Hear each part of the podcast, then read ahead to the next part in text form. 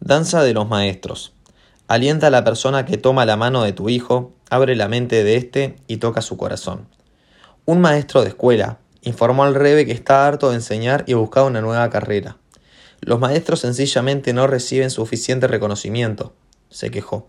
El rebe respondió, hay quienes sienten que enseñar a niños pequeños es un cargo poco digno. Yo, en cambio, considero que maestro es el mayor título honorífico. ¿Sabes? Maimónides escribe que en el Santo Templo solo los más descollantes de Israel, los Rayei Yeshivot, los integrantes de la Corte Suprema y los ancianos solían danzar y alegrarse en el templo en la festividad de Sukkot. Los demás, tanto hombres como mujeres, solo observaban los festejos.